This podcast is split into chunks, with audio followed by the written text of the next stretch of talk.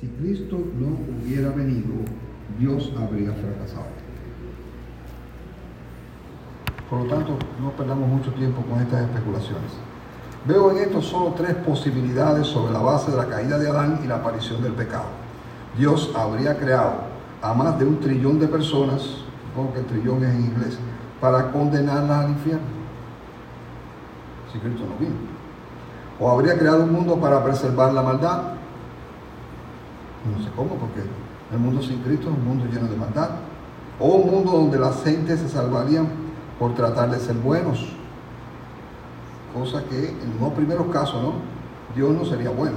Se creó un mundo con maldad y lo preserva, ¿no?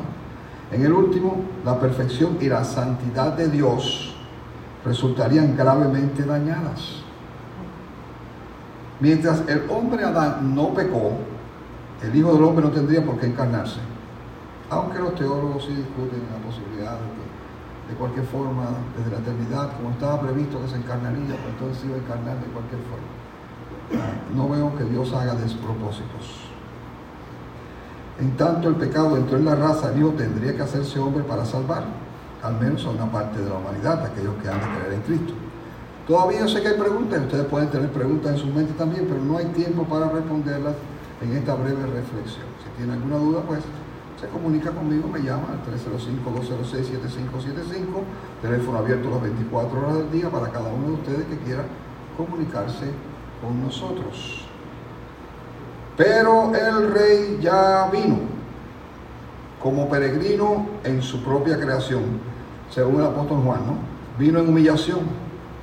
La fecundación del óvulo materno por el Espíritu Santo marca el comienzo de la humillación del Hijo de Dios porque me resultaría a mí difícil creer que en la mente de Dios el Hijo hubiese estado humillado eternamente. Ahora, humillación es palabra que nos parece negativa, pero en el plan divino la dignidad del hombre, del, Hijo, nunca ha sufrido menoscabo ni lo sufrirá. Y la humillación se convierte en un acto de acatamiento o sumisión solo y únicamente a su Padre Celestial. Pero para nosotros representa vida y vida en abundancia, eterna y gloriosa, la encarnación de Cristo. Resumiendo, que es tan larga lo que resumo como todo lo que he dicho. Resumiendo, el rey ya vino en humillación, ya vino en humillación, asumió la naturaleza humana, nació de mujer, vivió como hombre, sufrió como ningún hombre, murió siendo inocente para rescatar una raza, la mayor parte de la cual no le interesa ser rescatada. Algo parecido dije el año pasado, creo.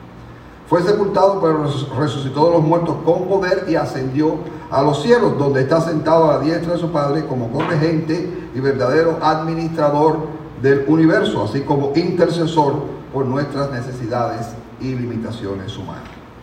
Pero la buena noticia es que el día grande se acerca, ya está a la puerta, el rey ya viene y con él la liberación final del creyente y la realidad de la vida eterna, una vida de gozo, de plenitud, de íntima comunión con Dios.